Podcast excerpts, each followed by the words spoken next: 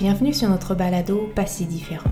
Pas si différent est une série d'épisodes sur l'histoire de personnes, qu'elles soient ils, elles, yel, dont un événement, une rencontre ou encore une prise de conscience a fait naître une idée, un projet ou tout simplement une nouvelle vision de la vie. Pour chacune de ces personnes, un lien les unit, la philanthropie. Ce mot peut résonner pour certains ou certaines, mais il est tellement fort qu'il nous faudra du temps pour se l'approprier comme il se doit et lui donner toute la valeur dont il mérite. Dans cet épisode, la philanthropie va nous emmener au cœur de la santé mentale, en suivant l'histoire de Daniel et d'un compagnon nommé Burnout.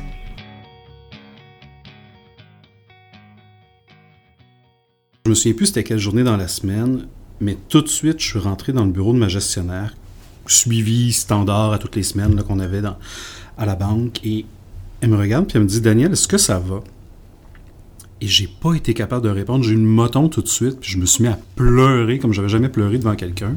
Et puis j'étais plus capable de parler. Puis là, elle me regarde, puis elle dit T'as peut-être besoin de prendre un petit temps d'arrêt, une petite pause. Puis, euh, on a des ressources à la banque. Tu, peux, euh, tu peux appeler le programme d'aide aux employés. Je l'ai fait. Il y en a plein d'autres qui l'ont fait. Tu peux le faire. Et je suis sorti du bureau. J'ai pris le reste de la journée. Je suis allé voir mon médecin. Il m'a instantanément arrêté de travailler. Il m'a recommandé rapidement d'aller voir une psy, que j'ai rencontrée par le programme d'aide aux employés à ce moment-là. Et c'est là que j'ai compris que c'est un burn-out.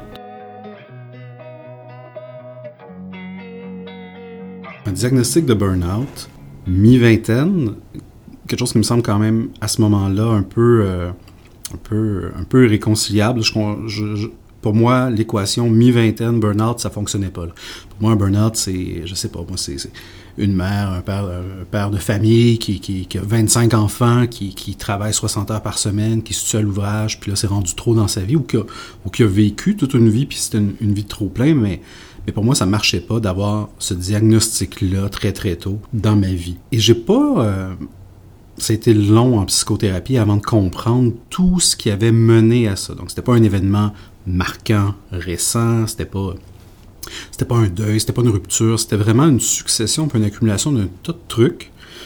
Et, et, je me souviens de cette première rencontre-là avec ma psy, celle du programme d'aide aux employés qui est devenue ma psy, euh, permanente. Ben, j'ai développé quelque chose, clairement.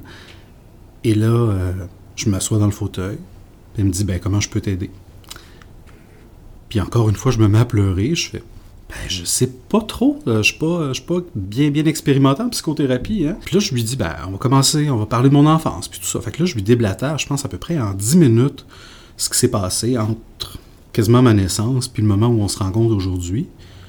Et là, je fais, mon Dieu, je pense que j'ai cassé ma psy. Elle a les yeux pleins d'eau.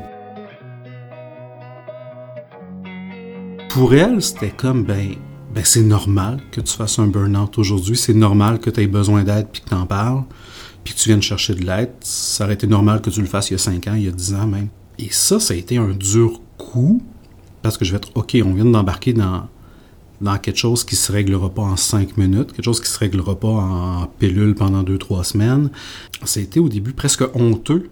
Pour, moi, là, la notion de burn-out, ça a toujours été. Euh, à ce moment-là, évidemment, avant d'en faire un, on a toujours une idée préconçue, mais pour moi, c'est un signe de faiblesse, c'est un signe presque de, de paresse, de gens qui, euh, euh, écoute, euh, sont un peu allés de travailler, veulent se prendre un petit congé sympathique payé par des assurances. Fait que pour moi, c'était ça le burn-out.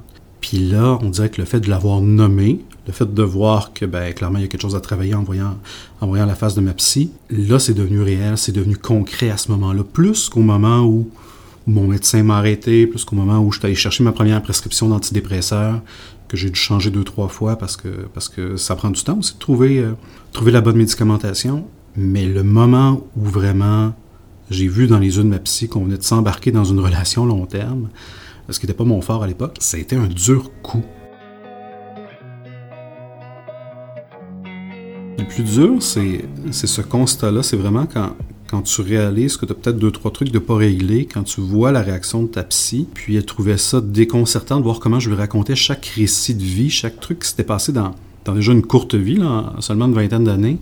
Euh, un de ses premiers constats, c'était, mon Dieu, tu dis ça avec un détachement, mais, mais c'est tous des trucs qui nécessitent quand même un, certain temps à processer, un certain deuil. Bon, tu sais, déjà, j'ai eu mon accident très tôt, à, 4 ans, où j'avais parti une partie de mon pied. Euh, euh qui a résulté plus tard en, une réamputation en bas du genou.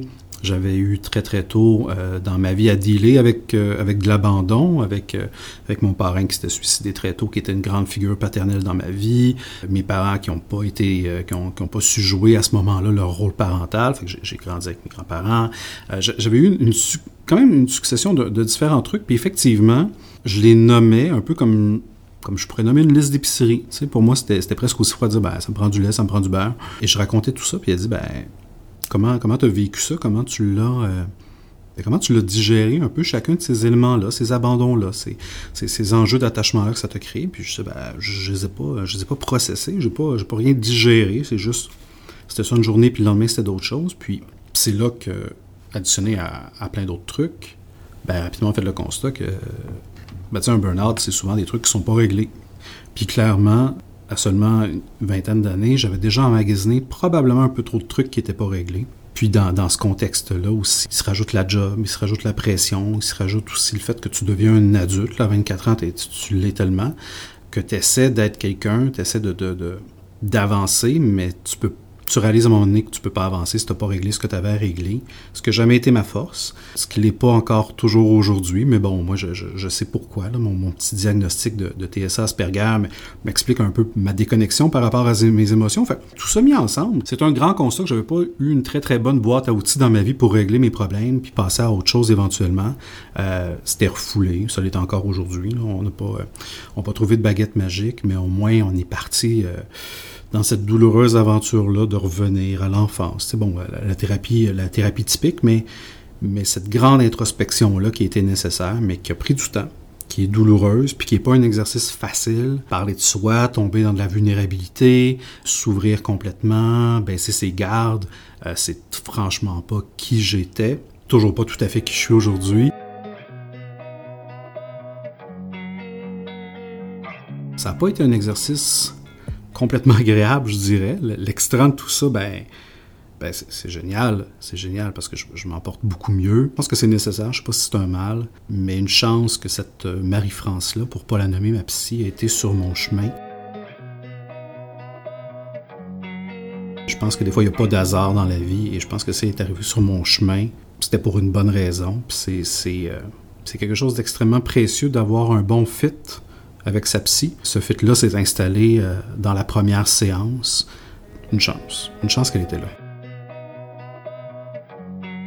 Cette thérapie-là, c'était, une relation long terme que, j'aime dire, parce qu'on est allé probablement plus, plus en profondeur que, que n'importe quelle personne autour de moi. À ce jour, même si je colle toutes les personnes ensemble autour de moi, il n'y a personne qui sait tout ce que, tout ce que ma, ma psy a su sur moi en peu de temps.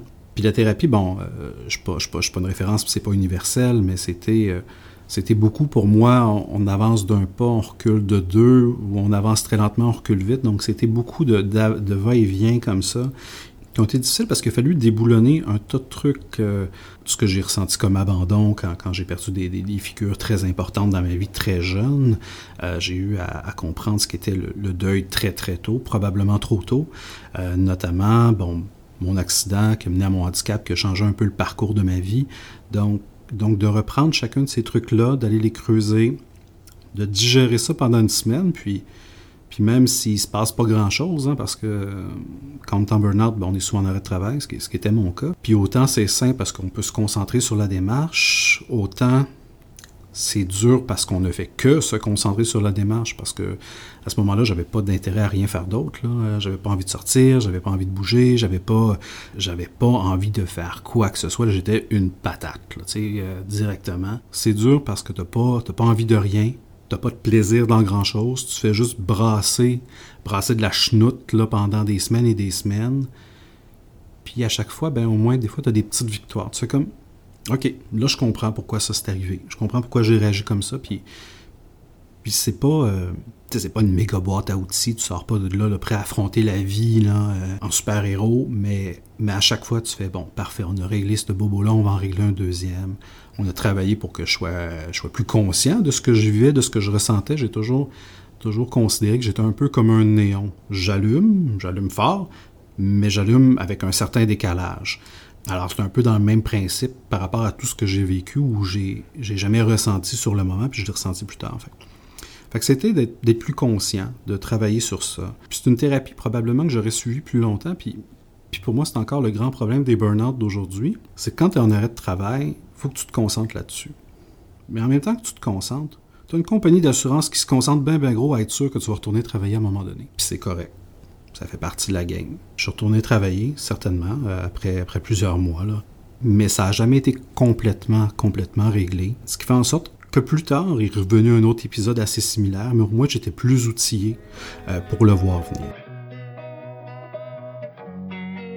Puis la philanthropie, c'est drôle, elle est arrivée à travers tout ça parce que quand on fait rien, on a du temps pour penser. Clairement, j'en avais beaucoup. Et, c'est là qu'une question m'est venue, c'est ben, qu'est-ce que je vais faire quand je vais être grand? Alors déjà dans ma vie vingtaine, pour moi, ma, mi-vingtaine, c'était pas... Euh, c'était pas encore clair, j'avais pas de plan, j'en ai toujours pas aujourd'hui, mais j'avais quand même navigué avec le secteur philanthropique, avec les organismes, ça a toujours fait partie de ma vie. Depuis mon accident à l'âge de 4 ans, j'étais déjà impliqué dans, dans, différentes causes. Et je me suis dit, ben, peut-être que je peux continuer à faire ce que je fais, mais peut-être que je peux le faire pour les bonnes raisons, peut-être que je peux le faire pour, euh, pour redonner de ce que j'ai reçu, parce que j'ai quand même, à travers tout ça, reçu énormément d'amour. S'il y a bien quelque chose qui m'a jamais manqué dans la vie, c'est de l'amour. Donc pour moi, ça l'a un peu commencé à, germer cette idée-là d'aller travailler au sein des organisations. Puis ça s'est, orchestré pas très longtemps après. Ça m'a amené d'ailleurs à, faire d'autres postes dans le secteur corporatif qui est en lien directement avec les organismes de, organismes de bienfaisance, les fondations. Puis à un moment donné, ben, c'est présenté la bonne opportunité et j'ai fait le saut à ce moment-là. Donc ça revient à se dire, quand je dis qu'il n'y a pas de hasard dans la vie, tout arrive pour une raison à un moment donné. Et puis, ben, tant mieux, cette raison-là fait en sorte qu'aujourd'hui, ben, je, travaille dans le plus beau des secteurs du monde, qui est celui de la philanthropie. Et euh, j'ai quasiment le goût de dire ben, merci à mon burn-out pour m'avoir amené jusque-là.